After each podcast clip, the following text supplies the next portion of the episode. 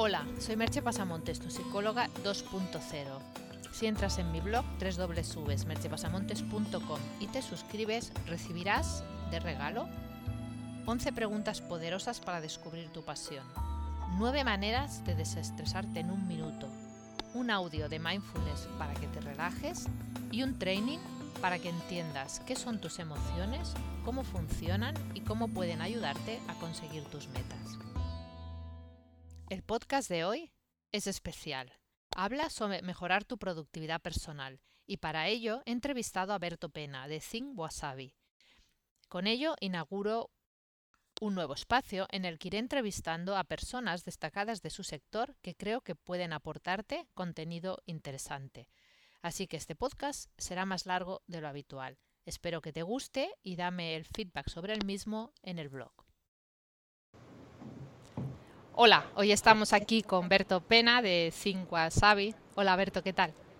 ¿Qué tal, Merche? Muy bien, encantado, encantado de estar contigo y con todos vosotros.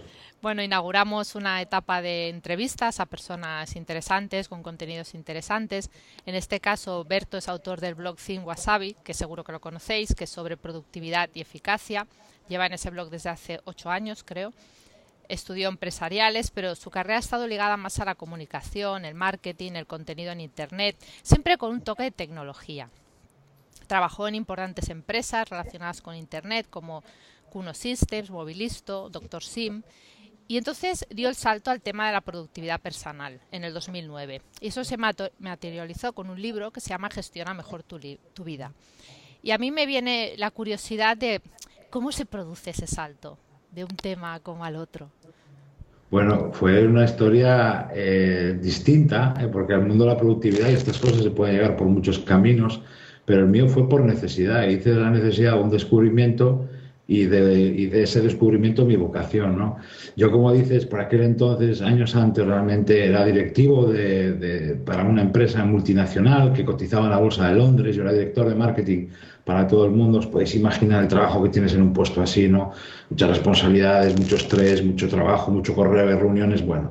Y en ese momento yo llevaba trabajando muchos años, pero hasta ese momento mis dotes de trabajador, por así decirlo, no se habían puesto a prueba de verdad. Y ahí fue cuando yo realmente el barco empezó a hacer aguas, ¿no? Y llegó un punto de desesperación, donde mi trabajo estaba desbordado por el trabajo, ¿no? Me encantaba mi trabajo, pero me veía incapaz de manejarlo. No fue la primera vez que yo me di cuenta que en el trabajo tú tienes dos trabajos. Uno, el trabajo en sí, hacerlo, que la mayoría de la gente está más que capacitada, y luego la gestión del trabajo. Claro. Van de la mano, eh, pero muchas cosas no tienen nada que ver, ¿no? Y la mayoría de nosotros nos preparamos mucho para el trabajo, pero muy poco para la gestión del trabajo, ¿no? Esto fue lo que me pasó a mí. Ni yo me había preparado, ni otros me habían formado, ¿no? Y en ese momento empecé a notar problemas muy gordos hasta llegar a un punto de desbordamiento y decir, oye, tiene que haber algo, tiene que haber algo que me ayude eh, a, llevar esto un poco mejor cada día, porque me encanta mi trabajo, pero tengo la sensación de que voy a perderlo, e incluso salud, etcétera. ¿no? Y en el aeropuerto de Seattle, antes de tomar un vuelo entre Seattle y Londres, esto que vas eh, deambulando por el aeropuerto a ver si encuentro algo para leer, ¿no? Y encontré un libro de casualidad o por causalidad. Nunca sabes muy bien por qué ocurren estas cosas en la vida. Da igual, ¿eh? eh todavía me pregunto qué hubiera pasado si no lo hubiera comprado. Lo compré. Ese libro eh, lo conoce mucha gente, seguro que muchos de nuestros de los seguidores de tu blog, que es Getting Things Done, el famoso método GTD, ¿no? Bueno, lo leí entero y aquel libro desencadenó una serie de, maravillosos acontecimientos que me han llevado hasta aquí, ¿no? Empecé un cambio personal, un cambio profesional y llegó un punto donde me dije, oye, esto es tan bueno y tan bonito que se lo tengo que contar a la gente, no me lo puedo quedar para mí, estos descubrimientos. Y por eso decía que de una necesidad luego hice mi vocación. Y desde hace 2008, 2009, 2008 más bien, me dedico en exclusiva a esto, a ayudar a otras personas a trabajar un poco mejor y a vivir también, claro. En exclusiva es, bueno, es un cambio radical, ¿eh? Fue un cambio radical, yo por aquel entonces también pues, quería un cambio de trabajo, estaba cansado un poco de la, gran corporación, del trabajo de oficina, me atraía mucho, ya lo había hecho en el pasado, el trabajo en solitario de freelance, que tiene también su parte negativa o su contrapartida, bueno, eh, me apetecía, me apetecía un cambio y lo empecé poco a poco porque Think Wasabi llevaba realmente desde el 2004, ¿eh? pero muy orientado a tecnología. Y poco a poco, desde el 2007-2008, empecé a poner posts así esporádicos de... Sí, como el que no quiere la cosa. Casi pidiendo perdón, oye, voy a, a, contaros esto, ¿no? Sobre esto. Y lo que me encontré es que mucha gente decía, oye, qué bueno, eh, que me está ayudando, eh, cuenta más, ¿no? Y entonces me di cuenta que por aquel entonces, hoy en día en español hay una, enorme variedad de, de post, de, perdón, de blogs y de profesionales que se dedican al mundo de la productividad personal. Pero en 2008 no éramos tantos, éramos unos tres y, no es una expresión, éramos tres realmente, ¿no? Sí, sí, tres contados. Tres contados, exacto. Eh, y de modo que yo dije, oye, pues, ¿por qué no me, me lanzo a esto, no? Y dije, bueno, voy a, escribir un libro. Primero vamos a empezar la casa por el, por el tejado, ¿no? bueno, lo que pasó en ese, en ese tiempo es que amigos de empresas de Madrid, donde por, entonces vivía yo en Madrid, pues me decían, oye, Berto, estas cosas del blog, ¿por qué no vienes a contárnoslas aquí a la oficina? ¿no? Y empecé a dar charlas y conferencias de forma accidental. Eh, pero siempre me ha gustado estar en contacto con la gente, hablar en público. Bueno, pues tenía cierta facilidad y eso propició que dije, ya está, tengo la carrera delante de mí. O sea, mi nuevo trabajo se llama Dedícate a esto, ¿no? Y hasta hoy, y cada día que pasa, y esto es de lo más feliz que estoy, estoy más enamorado de la posibilidad de poder ayudar a otras personas. Creo que ese es el mayor regalo que puedes tener y además tú compartes ese trabajo. Es uno de los de mayores eh, regalos que te puede dar la vida, el poder ayudar a otras personas. ¿no? Y, ahí estoy, cada día trabajando con, con la gente. No, realmente es muy buena la, bueno, la historia que explicas porque además es, esos casos curiosos como que descubriste una necesidad incluso antes de que la gente supiera que la tenía. Sí, y, realmente... Porque la necesidad estaba ahí, pero era como... no sabíamos que teníamos esa necesidad de organizarnos de otra manera. Claro. Realmente la, necesidad de ser productivo, de ser organizado, de conseguir más con un esfuerzo más y sin dejarte la piel, siempre ha estado ahí, ¿no? A ver, lo que, pasa, lo que pasa es que en los últimos años el trabajo se ha complicado y se va a complicar más. O sea, estoy aquí para daros malas noticias, lo siento, de verdad. El trabajo hoy es más fácil que lo va a ser dentro de un año y etcétera, ¿no? Eh, de modo que hace años estas, no había tal necesidad de, de, organizarse, porque no teníamos tanta información, tanto gadget, tanta, bueno, todo esto que tenemos hoy en día, ¿no? De modo que, aunque estaban ahí estas ideas, no teníamos esa necesidad tan imperiosa de decir, oye, necesito que poner orden en mi vida porque, porque esto es un caos, ¿no? Y el problema de, la vida, y tú lo sabes por, porque tienes contacto diario y constante con la gente, el problema de no poner orden en tu vida es que va pasando. Y cuando te quieres dar cuenta, eh, esos años que has perdido ya no tienes garantía de evolución, ¿no? Entonces tienes que ponerte en marcha hoy. Y ese es un poco el mensaje que primero digo a la gente, es tu vida, evidentemente. Yo, yo lo único que te puedo dar eh, es toda mi experiencia, mis ideas y, toda mi pasión para ayudarte, pero evidentemente cada uno elige, ¿no? Hace años no había esa necesidad, ¿no? Teníamos más un trabajo de horas, ¿no? hoy en día el trabajo cada vez es más intelectual, es decir, necesitamos más la mente, que es justamente de las cosas más eh, desprotegidas y en inferioridad que tenemos hoy en día, porque vivimos en un mundo extremadamente distraído y extremadamente interrumpido. Entonces, eh, lo que nos hace ser buenos y disfrutar de la vida está hoy en peligro de extinción. Igual es un poco, suena un poco apocalíptico, pero yo prefiero... No, no. ¿no? Yo creo que suena bien. Además, has dicho una cosa que, que, me ha recordado que siempre hablas de ella, ¿no? Que es lo de gestionar las interrupciones. O sea, tú eres absolutamente, bueno, tú tienes una disciplina, yo diría prusiana, en gestionar las interrupciones, ¿no? Entonces, no se cuenta un poco así para que la gente entienda en qué consiste, así van viendo pequeños trozos de, lo que sería el método. Evidentemente el método no lo podemos explicar ahora aquí en un ratito, pero bueno, para que también les suene de, de qué iría todo esto, ¿no? el, todo parte de una idea fundamental. El mayor protagonista que tenemos hoy en día en el trabajo y en la vida personal, familiar, es, eh, y tú lo sabes bien, lo cuentas mucho, es la conciencia, el estar aquí ahora, es la, mente, la atención, ¿no? Y cada vez, eh, nunca en la historia habíamos estado tan conectados y nunca en la historia habíamos estado tan desconectados. Nos, nos cuesta muchísimo, como digo yo de forma así coloquial, enchufarnos a lo que hacemos, ¿no? eso, eso, puede ser pues, una conversación con, una, con un amigo tomando un café, o una reunión con un cliente, o escribir un informe, o lo que sea que hagas, ¿no? Nos cuesta, o ver una peli en casa, ¿eh? que estás también distraído, mirando el móvil, etcétera, ¿no? Nos cuesta mucho, ¿no? Hoy la atención, que es tan grande porque es lo que hace que tú seas bueno, la atención es tan importante y tan crucial porque pone todo lo bueno que tú tienes y eres, lo pone en un solo punto. Claro. Y, eso es lo que hace que, te, haga brillante. O sea, eh, tú con, con la atención eres muchísimo mejor. ¿Qué ocurre? Que tiene dos grandes enemigos, las distracciones y las interrupciones. Las distracciones son culpa tuya. Eso es muy importante. Las distracciones son culpa tuya. O sea, no mires a ningún lado. Me encanta la frase, sí. Sí, sí. No, no, y pienso, vale, me reconozco. Cuando tengo abiertas ocho pestañas del Chrome, estoy escribiendo un post y el ojillo se me va. Voy a mirar un momento que ha pasado en Facebook. voy a mirar Acabas viendo viajes al Caribe. O sea, es que, es así. O sea, el, problema de la. Claro, la frase. No me hace gracia porque pienso, es que eso es la típica cosa que nos pasa, ¿no? Que, nos pasa, nos que pensamos, no, si puedo hacerlo, si no voy a mirar lo otro. Y al cabo de tres minutos estás mirando otra cosa. Exacto. Hoy en día es facilísimo desviarse, aun cuando tienes objetivos claros eh, y quieres hacerlo bien y quieres terminar no, no, incluso gustándote lo que haces, ¿eh? Claro, porque, porque hay un montón de ventanas y puertas abiertas a un mundo tan de colores y tan de piruleta que es una maravilla. Nos pasa a todos. Entonces hay que hacer un sobreesfuerzo, que a veces suena un tanto artificial, de matar distracciones, ¿no? Para evitar que te ataquen, ¿no? Porque al final lo que te interesa es terminar antes tu trabajo, hacerlo con más calidad que ayer si puedes y algo que está muy olvidado hoy en día, que es disfrutar de lo que haces. Cuando eh, estás atento y concentrado, conectas con lo que haces. Y eso te hace disfrutarlo, porque es tu trabajo, en el fondo te gusta, ¿no? Entonces, cuando estás distraído no llegas a, tener esa conexión con la tarea, ¿no? Puede sonar un, tanto así como filosófico, pero no tiene nada de filosófico. No, no. Es, yo es algo que... No, no, es, eh, yo lo he, lo he comentado frecuentemente, lo de los estados de flujo. O sea, que los estados de flujo se, se producen cuando estás en, como en, en, comunión con la tarea. Claro, si estás queriendo hacer seis cosas a la vez, es imposible porque el cerebro no está programado para eso.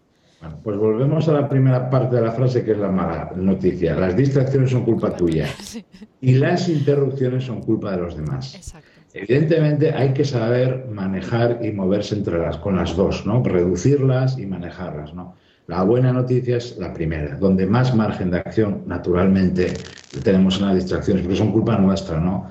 Voy a poner dos ejemplos muy rápidos, ¿no? Si yo dejo el móvil encendido con sonido, vibración, y encima además es que lo ponemos de pie, ¿eh? para, para, no perdernos nada, ¿no? Con la pantalla bien a la vista, bueno, si yo dejo y me entra en WhatsApp o, cualquier cosa que me haga y me, me desvío, me distraigo, eso es culpa mía. Yo lo podía haber evitado con cierta facilidad, ¿no?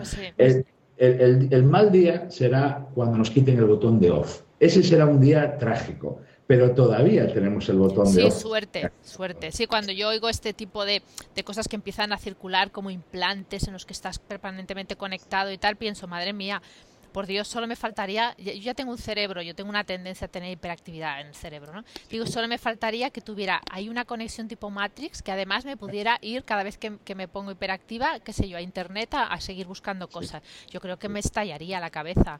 en plan desafío total, me reventaría el cráneo algo, algo, así, algo así no, como, no, no, sé hacia dónde, hacia dónde vamos, porque yo realmente no, no, soy un experto, pero el, no, no parece muy halagüeño eh, para la, atención, o sea, porque hace años, si pensaba rápidamente, el móvil solo hacía dos cosas, eh, llamadas, SMS, bueno, el Snake de Nokia, ¿no? Recordaréis, ¿no? Seguro. Eh, y no hace tanto de eso, ¿eh? de verdad. Y hoy en día hace todo aquello que tú le instales. Y con todo ello vienen notificaciones, avisos, updates, etcétera, etcétera, etcétera. Sí, sí, algunas de las cuales son difíciles de quitar incluso. Son hay alguna notificación que digo, bueno, mira, da igual, la dejo ahí porque no encuentro ni, ni la manera de quitarla, ¿no? Porque es como a veces la aplicación la tiene puesta de una manera o resulta que en lugar desde la aplicación las de hacer desde el móvil. O sea, que, que, está hecho de... O sea, en un, en un principio te las ponen como por defecto. Entonces tú tienes que decir, quítalas. Claro que sí. Es lo mismo que cuando te das de alta en un servicio web en una red social, etcétera. Ellos activan una serie de notificaciones. Tienes que hacer tú el acto de ir a desactivar, ¿eh?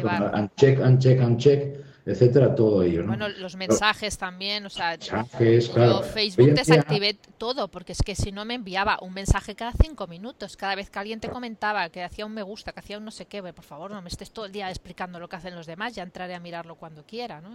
Es, un, es un auténtico bombardeo, ¿no? La buena noticia de esto es que la gran mayoría, la gran mayoría, esta es la buena noticia, de las distracciones son controlables, son, pueden reducir, eliminar eh, ocultar, ¿no? Y sobre todo, esto es muy importante, en los momentos donde tú realmente necesitas estar en yo voy a ponerte un ejemplo. Yo no tengo el móvil en silencio todo el día, porque necesito estar conectado con mi familia, etcétera. Pero sí hay momentos donde yo lo desconecto. Desconecto quiere decir que lo pongo en silencio boca abajo o activo el modo avión, ¿no? Entonces, ese es el acto que hay que aprender. Es un ejemplo solo, ¿eh? porque hay más focos Pero es muy bueno, este es muy bueno. Exacto, ¿no? Y lo tengo tan, no solo yo, sino evidentemente mucha gente como, como tú, lo tenemos, lo tenemos tan metido que lo haces como cuando eh, yo no conduzco, ¿no? Pero veo que la gente cuando, cuando cambia de marcha lo hace sin darse cuenta. claro. Exacto, ¿no? Yo ahora tengo los, bueno, tengo dos móviles, tengo uno más para el trabajo y otro personal, y los tengo ahora en silencio.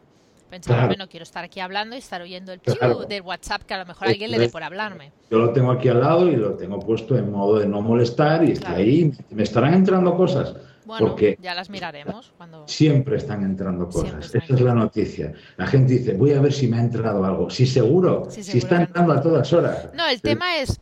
Eh, todo el tiempo están entrando cosas, pero no todas las cosas que entran, que es algo que tú también has hablado muchas veces, tienen que gestionarse en este momento.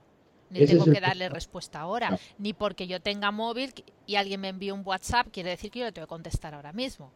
Claro, el problema de la tecnología que nos ha pasado en los últimos años es que la hemos ido sumando, el, correo fue de las primeras cosas, el móvil, eh, ya los relojes inteligentes, bueno, lo de inteligentes todavía está por decidir, está el jurado todavía decidiéndolo, porque yo no, yo he probado uno y estoy, estoy ahí, ahí, bueno, eh, y más cosas que vendrán, y claro, uno no pone reglas de uso, o sea, no pone hábitos por delante. ¿Qué nos ha pasado? Que luego ellos marcan las reglas, que es barra libre, barra libre para para que tú te distraigas en cualquier momento, ¿no? Entonces, tienes que saber, ¿eh? momentos, decir, ahora sí y ahora no. No quiere decir que te, vas a perder cosas, lo vas a leer luego, si tus menciones, tus correos, todo está ahí esperándote, ¿no? Pero esa sensación de, ventanilla, de, tener que responder inmediatamente y leer todo lo que nos entra, es tremendamente eh, eh, nociva, porque va creando un pozo, ¿no? Eh, y va a más, va a más, porque claro, cuando uno se acostumbra a eso, es un mal hábito, el hábito va a más, crece, ¿no? Bueno, y además eh, creo que has de acostumbrar también a los demás, ¿no? Una cosa que, o sea, yo uso bastante Facebook porque también Facebook es una plataforma pues, en la que eh, tienes una cierta exposición para tu trabajo y, tiene y luego hay gente que conozco, o sea, no me desagrada la plataforma. Pero hay una cosa que, sí que me desagrada muchísimo de Facebook, que es que claro, cualquier persona te puede abrir un, un privado para ponerse a hablar contigo. Y claro, te lo pueden abrir en cualquier momento. O sea, yo a veces estoy haciendo una sesión por Skype y de repente se me abre un, el ruidito ese pling y alguien me está hablando. Yo en ese momento no puedo estar hablando, o sea. Y, además, a veces con alguna persona te puede suceder que pues yo creo que hay que hacer también como una reeducación, ¿no? Que la gente como que se moleste porque no le quieres contestar, no, no es que no te quiera contestar, es que, es que no puedo ahora. Y aparte que, que yo tenga Facebook no implica que con todas las personas que son amigos en Facebook tenga que tener conversaciones privadas Sí, eh, o sea, esa sensación como de accesibilidad, como estás ahí, puedo hablar en cualquier momento. Hombre, pues a lo mejor a las once y media de la noche, mira, no, no es que no pueda, es que no quiero, es que estoy haciendo otra cosa. hay, un millón de motivos por los que no quieres o no puedes responder en ese momento, pero esa cultura de la instantaneidad está, está creando un pozo malísimo, ¿no? Claro. En las empresas lo veo, por ejemplo, empresas, pero esto es el día a día, ¿no? Que se envían urgencias por correo y te oye, tío, que te he enviado un correo hace un cuarto de hora con algo súper urgente y no me has contestado. Digo, joder, es que ya es lo último. O sea, pues estaba reunido, estaba con el jefe, estaba haciendo una tarea, estaba en el médico, estaba... Pero ¿tú te crees que yo puedo estar cada minuto literalmente mirando lo que... Pues esto es el día a día de la gran mayoría de la gente. ¿no? Pues lo curioso es que tú dices, ¿tú te crees que yo puedo? Yo me encuentro personas que, eh, en sesiones de coaching que realizo y tal, que reciben por ejemplo, del sector de, informático, que están en temas de seguridad informática, temas de, em, sí, como de empresas, de diferentes eh, eh, gestión de sistemas informáticos grandes para empresas, ¿no? que reciben, pues a lo mejor 400 o 500 mails al día que me dicen, es que si yo me paso tres días sin consultar el mail, cuando lo consulto igual hay 1500 mails, que yo pienso, 1500 mails, o sea, mm, me cuesta hasta de, imaginar. Sí, astronómicas. claro, eso requiere por fuerza un, sistema de gestión, porque no puedes gestionar 1500 mails así a tontas y a locas, porque te podrías pasar todo el día. Ah, lo que hay, lo que hay mucho, eh, no conozco cada caso, ¿no? pero lo, que yo veo mucho es se reciben correos irrelevantes, mucho, ¿no? Te ponen en copia, en copia. de, estás en listas de distribución, etcétera. Entonces, hay un altísimo porcentaje de correos que se podrían eh, prescindir, ¿no? Se maneja las reglas automáticas de correo, pero mal, o sea, no, no tienes un sistema eh, muy serio. O sea, yo cuando digo, oye, si recibes más de 50, 60 correos al día, tienes que tener un sistema ya, pero, pero de ingeniería, en serio porque es que te va la vida. Está bien, me gusta el dato ese que das. O sea, a partir de 50-60 ya consideras que yo normalmente no uso un sistema de gestión muy grande porque recibo una cantidad de correos mucho más limitada, ¿no? Y los que recibo los tengo como muy, pues son personas que son clientes, no sé qué, los tengo como muy ordenados, me es muy fácil, es algo que tiene un seguimiento.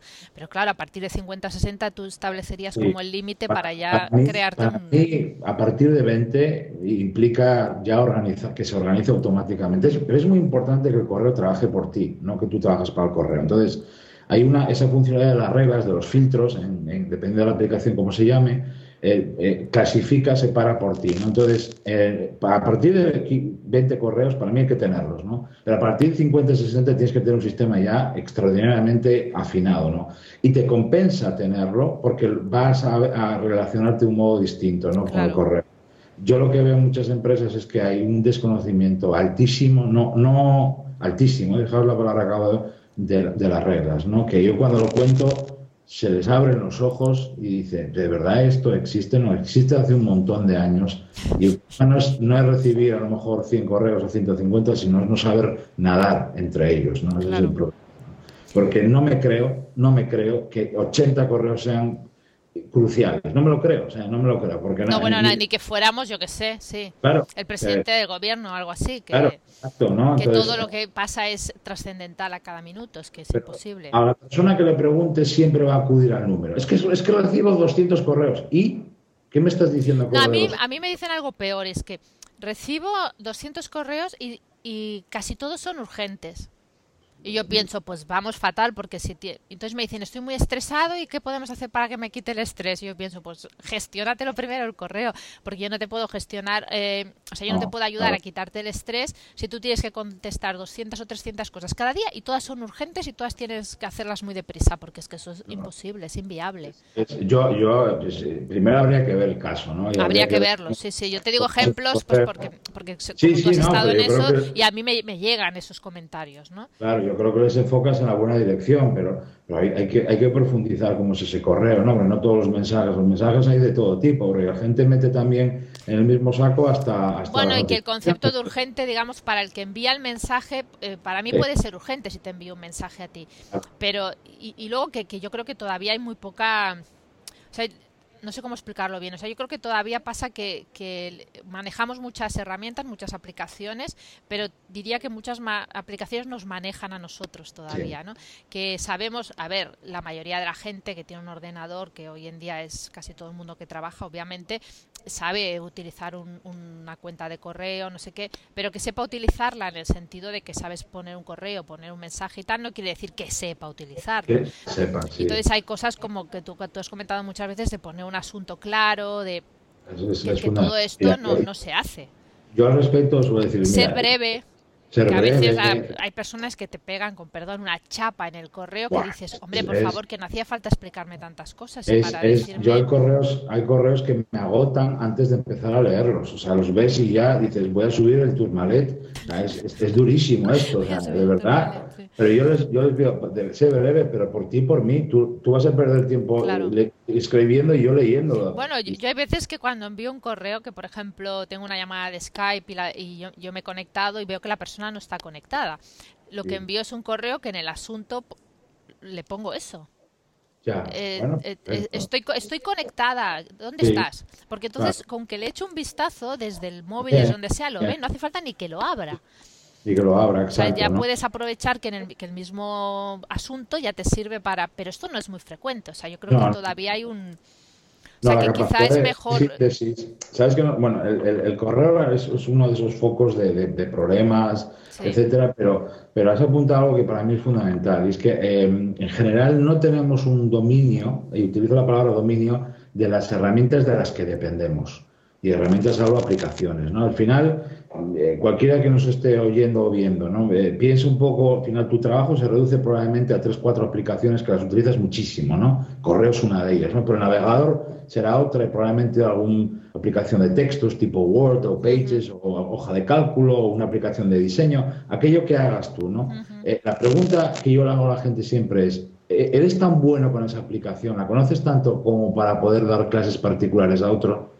Si la respuesta es no, entonces tienes un margen de mejora brutal. Entonces, si al final pasas cientos, ¿qué cientos? Miles de horas con ellas, con esas aplicaciones, te interesa dominarlas. ¿Por qué? Vas a ser más rápido, vas a poner más calidad en lo que haces, te vas a desgastar menos y al final, como digo yo, que es mi frase favorita de productividad, te vas antes a casa. Que es de lo que, claro, claro, es que al final a mí me encanta mi trabajo, pero me encantan otras cosas de mi vida. Entonces, me interesa hacer mi trabajo muy bien, pero antes, ¿no? Con prontitud y, con agilidad. Y eso me lo da el dominio de, por ejemplo, vamos al correo para centrarlo. Pues saber atajos de teclado, para no tener que acudir al ratón para hacer las decenas y decenas de operaciones que hacemos cada día, el uso de reglas que hablábamos antes, el uso de plantillas. Está muy poco utilizada la plantilla en el correo para tener una serie de respuestas tipo que te van y a facilitar no, no hablo de responder a todo el mundo lo mismo no no no pero te, bueno yo tengo eso hecho quizás no sé si es el, método ideal pero yo lo tengo hecho en, en Evernote. O sea tengo hechas unas plantillas de respuesta entonces en función de la pregunta pues ya lo adapto pero, pero hay una serie de cosas cuando alguien me pregunta por ejemplo por sesiones que se las tengo que contar sí o sí pues hay una serie de cosas que se las voy a tener que contar seguro de cómo, qué herramientas utilizo, cómo funciona, los horarios, los precios. Eso, se lo tengo que contar seguro. Entonces, al pues principio era tan, yo tan pardilla hablando claro que lo volví a pues escribir y un día dije, empecé a ver esto que explicabas del Evernote, dije, Merche, por favor, no puedes estar escribiendo lo mismo cada día que pareces idiota. Es, que, es que yo misma me lo dije, digo, hazte unas respuestas tipo, luego las he ido perfeccionando porque me doy cuenta de lo que no quedaba claro y no sé qué. Entonces, a veces la gente me dice, ostras, qué rápido has respondido. Y pienso, bueno, claro, es que una vez leído lo que me has dicho y además que a Evernote puedo, desde el móvil, desde donde esté, puedo acceder Copio el trozo, rectifico lo que nos sirve, o sea, respondo un poco al problema que me pregunte en concreto, pero lo resto, el resto ya está escrito. te ahorras un montón de tiempo. Un montón de tiempo. Eh, es uno de los rincones donde más se puede, la gente no lo ve aparentemente porque no es muy obvio, pero es donde más se puede ahorrar eh, porque el correo lleva mucho, ¿no? Una cosa es el correo y otra cosa es escribir correos, que es otra tarea dentro del correo, ¿no? Entonces ahí esos textos o párrafos o partes repetitivas que escribes una y otra vez, una y otra vez, al cabo del año es una tremenda pérdida de tiempo, eh, de energía, porque el tiempo al final eh, eh, vale, pero no tanto como otras cosas como la energía o la atención. Y luego hay una cosa muy interesante con las plantillas que yo lo he descubierto con, el uso y, y, además lo voy a decir así, con el abuso, porque yo utilizo muchísimo las plantillas. Cuando tú tienes una plantilla y un texto que lo has pensado, te lo has currado, cuando tienes que, ya no tienes que dar con las palabras que tienes que poner, son las perfectas. Porque a veces un día has dormido mal y ese día si te pones a pensar no vas a pensar con claridad echas mano de la plantilla y tienes el correo perfecto. Claro. Y puedes utilizarlo para todo. A lo mejor alguien te invita a una. y puedes tener un correo para declinar invitaciones o colaboraciones. Joder, qué exagerado yo. Pues lo tengo, yo lo tengo. Pues no, a mí me parece buena idea, sí. Claro, porque, porque, porque me interesa dar una contestación educada, elegante. Bueno, incluso aprovechar. claro, imagina que yo que sé, que a lo mejor no te ha pasado nunca, pero un día te sucede, lo haces y dices, ostras, qué bien lo he explicado, la persona lo ha recibido bien, pues aprovecha copialo y apégalo en un sitio y ya tienes hecho el, correo para eso. ¿Que no te vuelve a pasar? Bueno, pues fantástico. que te vuelve a pasar porque casi todo vuelve a pasar. Ya tienes la, respuesta porque el día que estás inspirado hay que aprovecharlo. Mira, esto nos lleva a una de las claves del día a día, que es las tareas que repetimos todos los días, ¿no? Esas que, por cierto, ahora vamos a hablar del trabajo, pero también las tenemos en casa, en la vida familiar, personal. Bueno, en el trabajo, una de ellas es escribir correos y partes del correo se repiten tienes muchas cosas que repites una y otra vez y una y otra vez, ¿no? Eso, he hecho una, en mi experiencia, es una tremenda trampa porque eh, las, repetimos sin cuestionarlas. Forman parte de nuestra rutina del trabajo y, por ejemplo, ellos dicen, no, no, yo siempre toda mi vida he hecho esto al llegar. Dice, bueno, que lo hayas hecho toda tu vida no significa que, lo estés haciendo bien o que hoy sea pertinente o sea una buena idea. A lo mejor hace un año lo era, ¿no? Entonces, primera trampa, ¿no? Lo repites sin pensarlo. Es decir, y eso, algo que repites todos los días sin cuestionarlo, ojo, porque puedes estar en un, en un bucle trampa sin darte cuenta. Dos, muchas de estas tareas tienden a expandirse. Eh, voy, a, voy, a, mencionar varias, ¿no? Por ejemplo, entro en LinkedIn, hago informes, revisiones, eh, eh, estadísticas de mi blog, visitas, hago reports, hago ah, voy a ver mis menciones a Twitter, todas esas cosas que, tú, que son de trabajo, ¿eh? que tú haces todos los días, entro, entro en el banco a ver las cuentas y me han pagado, todas esas cosas que uno puede hacer, generalmente son tareas que tienden a expandirse, es decir, tienden a comer más tiempo del que deberían.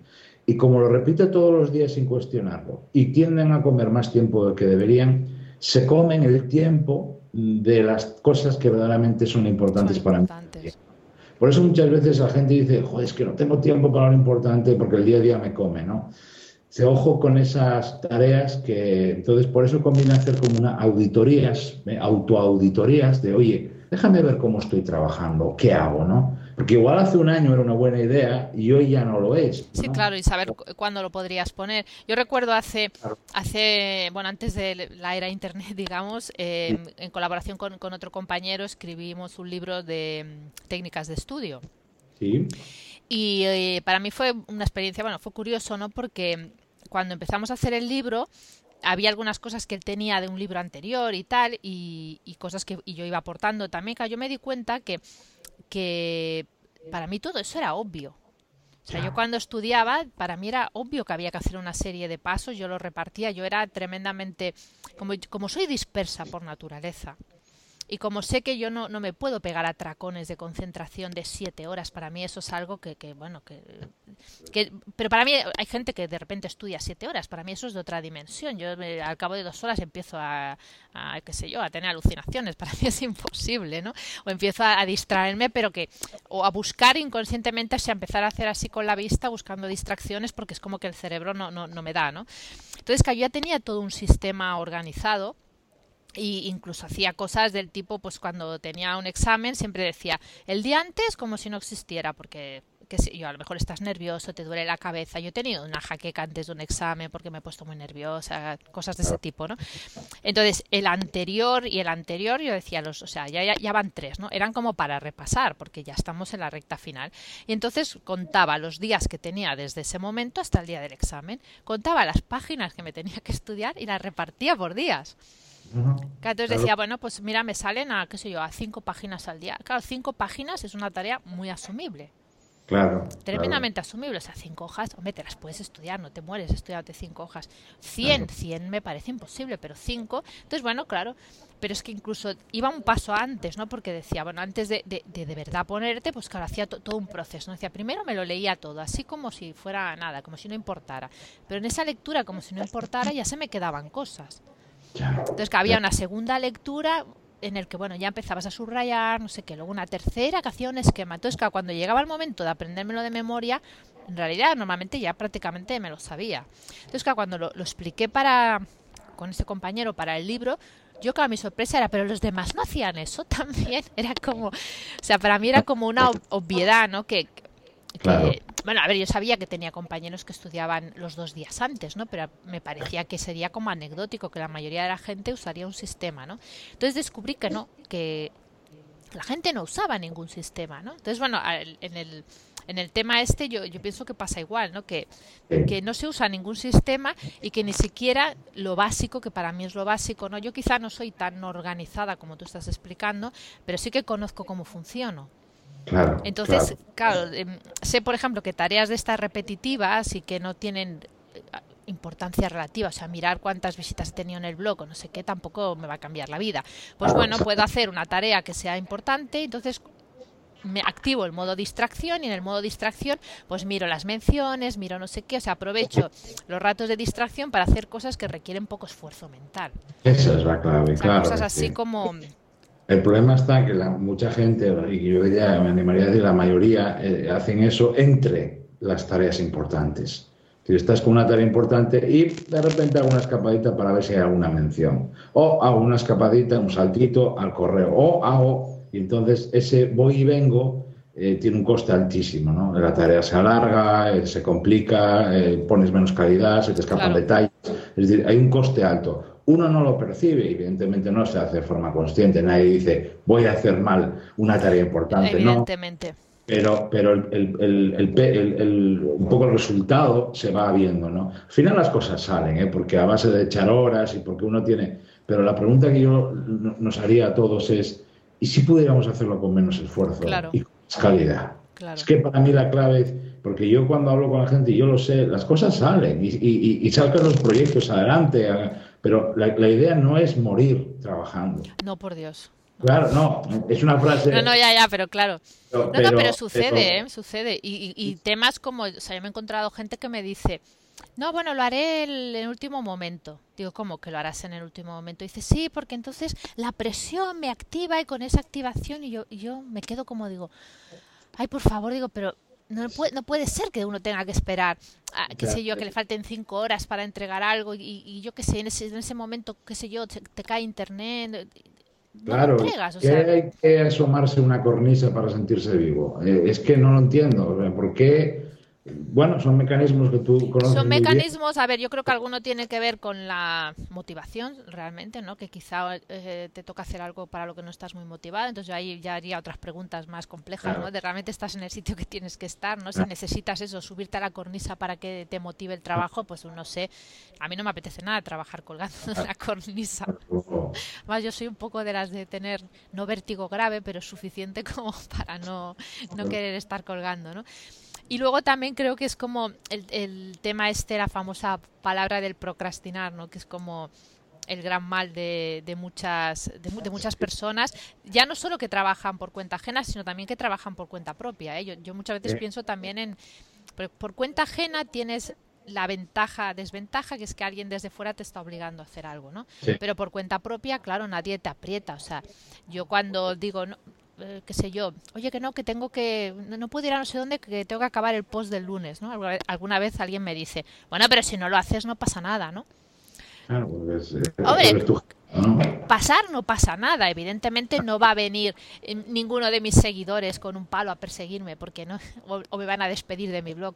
Pero bueno, yo me he hecho como un cierto compromiso de si no es que es un festivo o las vacaciones, el mes de agosto y tal, hacer un post los lunes. Entonces, para mí, si no estoy enferma y no ha pasado nada, lo normal es hacerlo, porque porque normalmente tengo el tiempo para hacerlo. No, claro que me podría coger, yo que sé, en lugar de estar ahora grabando esta entrevista, irme de paseo, pero en fin, yo, yo me he propuesto, pero en cambio creo que es uno de los grandes males, ¿no? Lo de la procrastinación. Entonces, no sé si por ahí tienes alguna pista, alguna cosa que. Y además, voy a seguir un poco con el ejemplo que ponías, ¿no? de, la posibilidad de retrasar ese post. ¿no?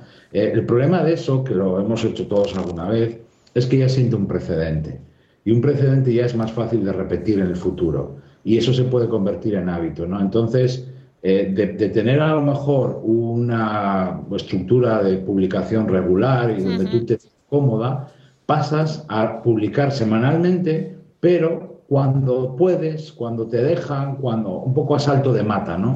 Eh, y eso compromete eh, no la regularidad, que al final tus lectores lo van a percibir igual, sino la calidad, tus hábitos, ¿no? Entonces, el problema de las... Hombre, yo este creo que para los lectores también es bueno. o sea, yo normalmente el domingo por la tarde, lo que es el podcast del blog, ya lo cuelgo. Claro, porque están esperando también. Y yo creo que hay, y hay gente que está esperando. Es que estoy segura, porque, a ver, eh, hoy si, si no ha habido ningún problema técnico, colgaré la grabación esta. Aparte del vídeo, colgaré el podcast. Y habrá gente que solamente dirá, Colin, hoy ha tardado, ¿no? Lo ha hecho más tarde. Porque yo tenía, bueno, me hacía ilusión que está fuera para mañana, estas cosas que a veces uno me apura un poco, ¿eh? Aquí no he seguido estrictamente las reglas estas de la productividad porque me ha apurado un poco, pero bueno. Pero es que a veces cuando me voy a dormir, yo entro un momento a mirar y, a lo mejor ya hay 300 o 400 personas que lo han escuchado. Claro, para mí eso quiere decir que el domingo por la tarde hay gente a la que le gusta escucharlo, ¿no? Le gusta escucharlo, sí. Yo pienso, bueno, para mí tampoco es tanto, para mí no, hay mucha diferencia entre colgarlo el domingo a la tarde o el lunes por la mañana. Entonces, ¿por qué no hacerlo en un momento que a los demás también les, les gusta, ¿no? Claro. Volviendo a lo que me preguntabas sobre la procrastinación, yo pasé de ser bastante procrastinador. La gente muchas veces la palabra tiende a confundirse, cree que viene del inglés, no, no, viene del latín. ¿eh? latín claro. ya, ya, entonces hacían estas cosas, ¿eh? o sea que esto es muy antiguo, ¿no? sí, yo creo que eso va con, con el género humano, ¿eh? Es el género humano. Decir, dejo para otro momento las tareas que me dan pereza o que son costosas o difíciles, ¿no?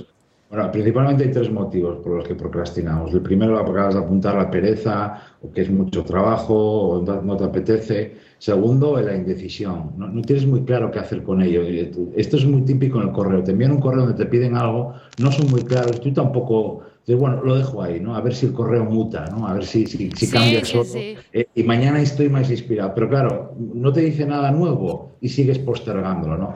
Y el tercer caso es eh, eh, cierto miedo o temor, ¿no? Tienes que enfrentarte a una situación, pues una conversación difícil con tu jefe o con tu pareja y lo dejas para otro momento porque nunca encuentras el momento ideal para eso, ¿no?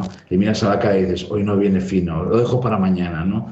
El, más típico en el trabajo es la, pereza, ¿no? Oye, no me apetece hacer esto, o es mucho, etcétera. Yo para esos casos eh, lo que utilizo, utilizo varias fórmulas o varios gestos que, combino, porque yo soy soy duro de, pelar, entonces necesito varias cosas a la vez, ¿no?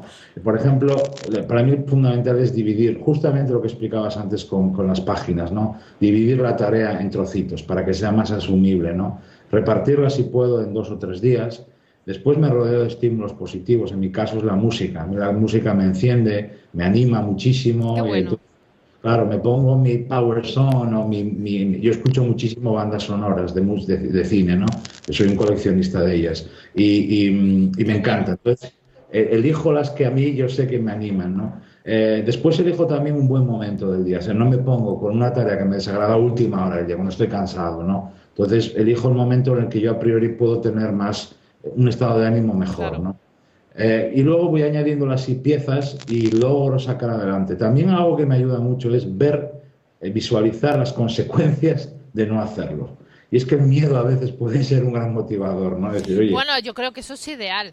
O sea, yo a veces lo que utilizo para, por ejemplo, una, una tarea típica que la gente procrastina es ir al gimnasio si bien luego muchas de esas personas te dicen, pero es que luego cuando estoy allí estoy bien y cuando salgo estoy a gusto. Porque claro, yo le digo, pero yo he tenido épocas que lo he hecho, pero cuando he tenido épocas que lo he hecho es porque la actividad que hacía me aburría. Entonces, claro, yo visualizarme en el gimnasio era, ahora voy a ir a hacer eso, que es un palo, que... tostón. Entonces, claro, no, no, no, no encontraba motivación, ¿no? Pero sí, pero a mí lo que me sorprende es cuando la gente dice que sí que le gusta, ¿no? Entonces, claro, yo siempre digo, claro, es que digo, el, error es que tú te estás visualizando en el camino de ida. y te has de visualizar saliendo contento. Exacto. Y, y, dice, pero ¿cómo me pongo en marcha? Digo, es que te has de poner poniéndote, o sea, o sea, digo, digo, no hay un truco para ponerse en marcha. Es, o sea, el truco es no pensarlo. Es, ¿qué voy al gimnasio a las 5? Pues a las 5 menos cuarto, menos, depende de donde esté, menos 20, ah. cojo la bolsa y me voy para allí. O sea, no, no, no me siento y pienso, ¿me apetece ir al gimnasio? Digo, no, no. Digo, o sea, eso, esa pregunta, digo, bórrala. Nunca te preguntas si me apetece, si no, te pones.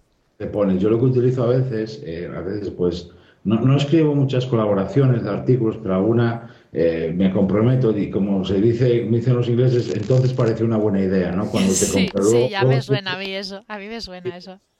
¿Quién me mandaría a mí haber dicho sí? Bueno, lo hago poco, pero, pero de vez en cuando, en ese momento lo que hago es concentrarme en, el, en el, caso de escribir en un, en un párrafo. Digo, bueno, Alberto, no, no te agobies por los mil palabras que tienes que escribir o lo que sea, ¿no? Céntrate en un párrafo, arranca, escribe un párrafo y a ver qué pasa, ¿no? La mayoría de los casos termino el artículo, porque la, procrastinación es un espejismo que odia la acción. Entonces, en el momento que te pones en marcha, es muy fácil que cojas ese ritmo que necesitas, que veas que no te han disparado nadie, que no te estás muriendo y que dices, oye, pues mira, que voy adelante, dame más, ¿no? Eh, bueno, cada uno tiene que lidiar con su forma de, pero yo creo que hemos dado algunas pautas como para que la gente... No, y aparte que, que, yo creo que me ha gustado mucho eso, la, frase, es un espejismo que odia la acción. sí, sí es, la, acción, tú lo sabes y lo has comentado muchas veces, es un eh, generador de muchas otras cosas, ¿no? Desencadena otras muchas cosas, ¿no? El, yo creo que el ser humano estamos, estamos también programados para, para vernos haciendo cosas, ¿no? El verte, eres capaz de estar haciendo una tarea que antes te desagradable o bien que ayer cuando hacías el plan de trabajo parecía inabarcable o muy difícil y verte, eso es un gran motivador, ¿no? Y te hace decir, oye, dame la siguiente tarea, estoy preparado. ¿no? Bueno, se activa el, sistema del logro, entonces eh, se activa la dopamina y de repente estás sintiendo un, cierto placer, ¿no? Haciendo la tarea. dame, dame el siguiente tarea que estoy más que preparado. Y esto es una cosa que en el trabajo tendemos a descuidar, la parte emocional de, oye, de cómo me interesa a mí rellenar el depósito de gasolina llamado motivación. ¿no? Y motivación no es, esa motivación es, oye, ¿qué me impulsa a abrir la siguiente tarea o ir a una reunión? ¿no? Bueno, y, ah. hoy en día también hay una frase que se dice que, que a mí me gusta, ¿no? Y es que em, no es tengo ganas y me pongo, sino ponte y ya te vendrán las ganas. También. O sea, es como, y yo pienso, ostras, esta, lo que pasa es que a veces la gente que es muy resistente le cuesta entenderla, pero yo le digo, es que yo no siempre que me pongo a escribir un post tengo ganas, a veces no tengo, sino, sino simplemente digo, ostras, toca escribir el post y empiezo. Y una vez empiezo lo que tú dices y, y calzo aquello el primer párrafo y empiezo el segundo y de repente veo que está saliendo, pues ya lo hago con ganas, porque es como que, ya has arrancado, ¿no? O sea, es como vencer ese, ese, ese momento en el que no sabes cómo empezar, no estás seguro de si ese tema va, a dar como para desarrollarlo. Porque, claro, en la cabeza tenemos miles de ideas. Entonces, cuando piensas una cosita en concreto, a veces no, no eres consciente de cuando tires de ese hilo todo lo que va a salir detrás, ¿no? Exacto, exacto. No, y además hay, hay algo también muy interesante. Eh, eh, uno no puede pretender siempre estar viendo nubes de colores todos los días en el trabajo.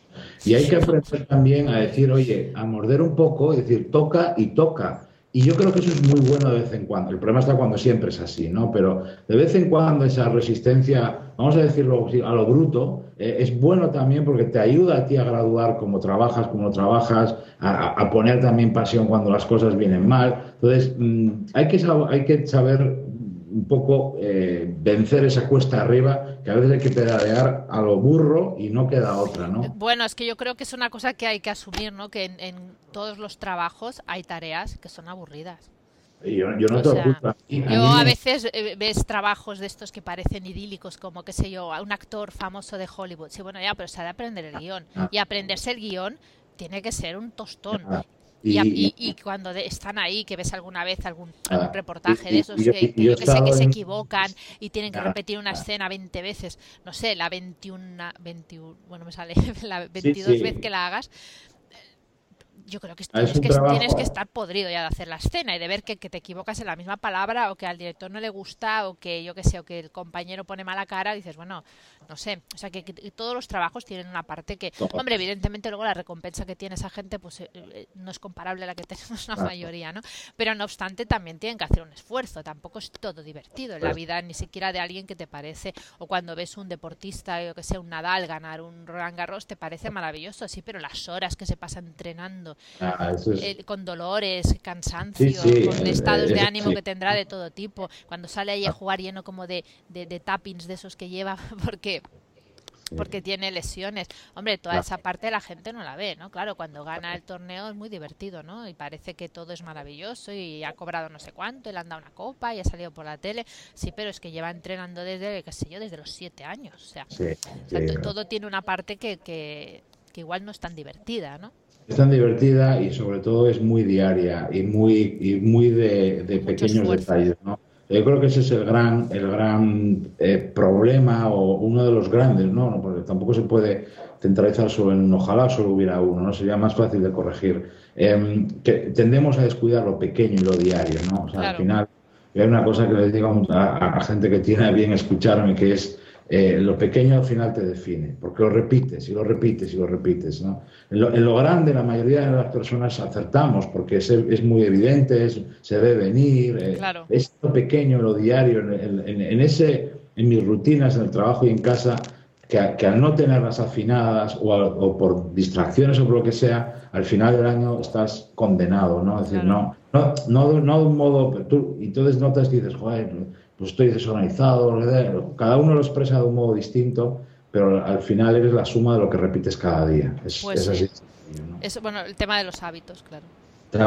es, crear una serie de hábitos y esos hábitos al final te, bueno, es que te definen, como tú has, yo, dicho. Yo a lo largo de todos estos años, cuando empecé con productividad, estaba bastante centrado en, en tecnología, en aplicaciones y, yo al final eh, ah, he, optado por, decir, por centrarme y toda mi formación casi está orientada a hábitos, ¿no? porque los hábitos no caducan eh, o, se los llevas contigo. Eh, da igual el sistema operativo que utilices, da igual si, si te cambia. Pero la gente, pero hoy en día nos encanta instalar. Tú cuando no sabes qué hacer hoy en día dices, ah, voy a instalar algo, ¿no? A ver qué hay por ahí, ¿no? Entonces, cuando a alguien le dices que su revolución personal no implica instalar cosas, se viene abajo la mayoría de la gente y dice, joder, qué, rollo, tío. y, no hay una aplicación nueva para no esto, una aplicación para, ahora hay aplicación para gestionar todo lo que sea. Entonces, y esa aplicación tiene también alertas y no lo sé, yo creo que eh, pon el foco primero en ti, ¿no? La tecnología es maravillosa como un complemento y, un, eh, y, va a potenciar todo lo que mejores, pero céntrate en tus hábitos, ¿no? Eh, que por cierto, hay una parte también muy desconocida o no tan hablada que para mí me encanta, que es que tus hábitos luego se van a transmitir a los demás, ¿no? Tú contagias productividad o, organización, eficacia y contagias improductividad también a los que te rodean. Evidentemente uno no, no busca eso cuando va a, ese rincón llamado productividad personal, pero creo que es un bonito eh, extra que a nadie, eh, a nadie le va a disgustar, ¿no? Que trabajes en equipo, que trabajes con X personas o que te rodees y que tú puedas hacer mejor a, las personas. Yo cuando era directivo, yo llevo dirigiendo equipos desde los 22 años y yo no era consciente del daño que mis, mis malos hábitos hacían a la gente a la que yo luego le pedía resultados, ¿no? Luego fui consciente de ello, lo cambié y, vi el, efecto espectacular. Claro, y el cambio, qué bueno. Que como un espejo, muchas veces es, es así, el jefe, el coordinador, el manager, el directivo, eh, eh, marca el tono de todos los que le rodean. ¿no? Entonces, tú si interrumpes mucho, ellos van a hacer lo mismo. Si te dejas llevar por falsas urgencias, ellos van a hacer lo mismo. Sí. Si, si, te ahogas en el correo de forma innecesaria, ellos van a hacer lo mismo. Sí, sí, al final eh, tú vas a permeabilizar a, todos los demás con tus actitudes. Significa que, tus, que si tú tienes buenos hábitos, todos lo van a tener, pero hay muchas posibilidades. Pero va a ayudar, va a ayudar. Yo no sé si los buenos se les contagiarán, pero los malos seguros que se contagian. Entonces, pues, por lo menos te evitas que se contagien los malos, ¿no? Los buenos ya veremos cuáles sí, cuáles no. Por eso, eso lo ves en cualquier organización, por pequeña que sea, ¿no? Que el estilo que marca el jefe es el estilo que tiene la gente. si el jefe es, así medio descontrolado y despendulado, la gente está medio despendulada también. Sí, es, así. Para bien y para mal es así. Mm, vamos a ir acabando, digo, porque si no, igual será larguísimo y no sé si. Seguro que seguro que nadie ha aguantado hasta aquí porque yo, yo tú todavía, pero yo cuento cosas muy aburridas, o sea que si han aguantado lo primero, gracias. gracias porque hayan llegado hasta aquí. Solo quería que, comentaras un poco que has hecho una gran transformación en el blog. Y he visto que bueno que, que, bueno que nos expliques un poco, he visto que, bueno que es diferente cuando te suscribes. Bueno, hay unas cartas de suscripción muy interesantes, eh, envías eh, documentación como muy útil y muy Sí. Bueno, esto obedece un poco a, un proceso que el blog realmente mm, ha estado un poco, no, no parado, yo publicando y, he tenido un curso online, que ha tenido vida, ¿no? Pero el formato creo que ha estado bastante parado, ¿no? ¿Por qué? Porque yo estoy solo en mi negocio, un poco como, como te pasa a ti, y he estado muy, muy, muy centrado en los últimos años en, la formación exterior, es decir, presencial, quería decir, en, en cursos, empresas, seminarios. Claro, eso requiere tiempo porque viajas mucho, porque los cursos hay que prepararlos, porque desgastan mucho también. Yo soy una persona que cuando hablo en público me entrego mucho, quizá demasiado, ¿no? Y eso tiene un coste físico de, energía. Claro, yo llegaba a veces de trabajo y decir, joder, tener que ponerme ahora a renovar el blog y, y escribir de productividad, por Dios, que alguien me dispare sea, porque llevo igual cuatro días fuera de casa hablando ocho horas, no, no ocho horas diarias, pero horas, horas. Sí, no, no, no, ni con ese ritmo es imposible. Claro, entonces, eh, eh, quien, ha salido un poco damnificado durante todos estos años ha sido el blog, ¿no? Hace unos meses dije, hasta aquí, ¿no? Quiero darle un aire nuevo y quiero hacer algo que llevaba queriendo hacer, ¿no? Que era dar más contenido de más calidad totalmente gratis, ¿no? Eh, ¿Por qué? Porque creo más, como os decía al principio de la conversación, en, esto más que nunca y la forma que tengo yo de hacerlo es vía personas, ¿eh? como los cursos que doy, pero tengo ese, como, como tenemos tú y yo y muchos de nuestros oyentes, ese gran megáfono que es Internet. Y entonces ahora, bueno, pues te suscribes a esa lista privada y bueno, pues yo lo que voy a hacer a lo largo del año es ir periódicamente eh, dando cursos, proponiéndote cursos sobre diferentes temas de productividad totalmente gratis.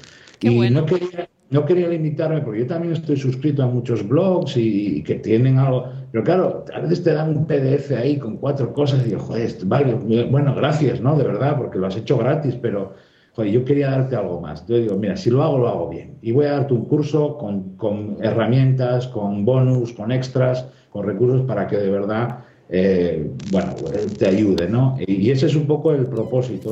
El mismo Think Wasabi de siempre, ahora he incorporado un podcast en los últimos meses, podcast gratuito, pero que, que vaya dando formación eh, y cursos gratis eh, vía Internet, ¿no? Esa es un poco la idea y a ver, a, mí Bueno, ahora ya solo queda que entren y se suscriban y lo vean por sí solos, que verán que hay un montón de herramientas. Y además, a mí siempre me ha encantado, bueno, porque como te has dedicado a esto, que siempre sabes cómo diseñarlo, maquetarlo, queda todo bueno, súper bonito. Tienes, bueno, pero tienes esa habilidad. Yo en eso soy más floja, la verdad, y entonces lo hago todo muy sencillo porque no, no tengo esas habilidades de diseño, ¿no? Pero tú le das siempre a todo un aire como muy no sé, como muy agradable además, ¿no? Para leerlo. Y yo intento hacer algo, no sé, no sé si siempre lo consigo, pero es, es hacer el, proceso de lectura lo más agradable posible. Es decir, pensar un poco en, por eso siempre he procurado que cuando pongo un artículo no haya nada alrededor. No siempre fue así, pero en los últimos años sí, ¿no? Que estés centrado en el post, ¿no? Es decir, si me dedicas tu tiempo quiero, quiero que, que, lo puedas leer con cierta tranquilidad. ¿no? y, que, que, aprendas a concentrarte desde el minuto cero. También, claro. también, es una buena manera de, de enseñar. Bueno, Bert, ha sido un placer. Yo creo que espero que sí que haya mucha gente que llegue hasta este minuto y que no se pierdan toda esta información que creo que les puede ayudar y que además sepan, bueno, que pueden, yo lo pondré también escrito para que lo sepan, pero que pueden entrar, eh, suscribirse, irán recibiendo información muy interesante y que vayan, bueno, pensando sobre todo esto porque creo que es lo que tú dices, es un camino que, que, te puede hacer cambiar desde, bueno, desde conseguir pocas cosas realmente, ¿no? A, hacer cambios realmente importantes, ¿no? Y conseguir objetivos y metas que te pensabas que no podías y simplemente era que no te organizabas bien.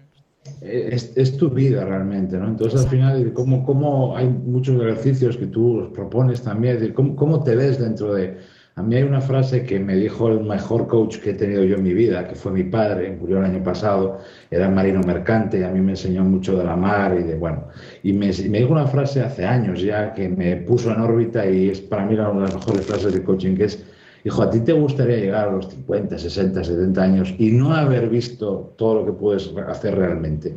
Sería triste, ¿no? Decir, oye, pues, pues empieza ya hoy, porque nadie va a esperar por ti y a veces la vida hace planes distintos a los que tú tenías previsto, ¿no?